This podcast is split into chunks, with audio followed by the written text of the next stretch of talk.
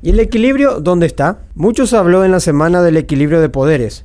El copamiento del cartismo es evidente ante los avasalladores que fueron en menos de una semana, y principalmente lo fue para negociar la mesa directiva del Senado. Silvio Velar y Raúl Torre, ambos del movimiento Nor Colorado, se quedaron con la presidencia tanto de Cámara Alta como de la Cámara Baja respectivamente. Hasta el último momento, antes que se vote por Ovelar o el liberal Eduardo Nakayama, la senadora abdista Blanca Ovelar resaltaba la importancia de ese equilibrio, contrapeso que hoy está roto.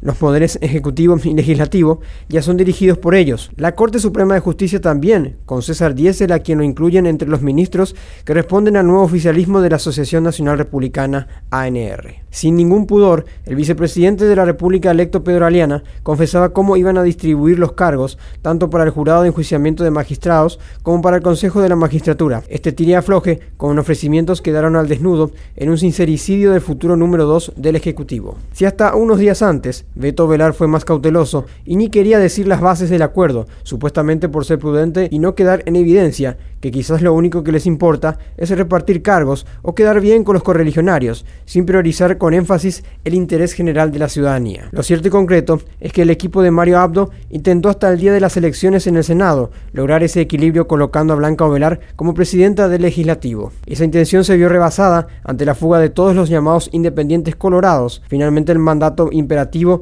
en estas votaciones sí se cumplió tácitamente, por más que la Constitución ampare al parlamentario a votar a conciencia. Como Luis Petengil y Oscar Cachito Solomón se quedaron solos, no les quedó otra opción que seguir la línea cartista pro Beto Velar. El equilibrio ahora prácticamente no existe.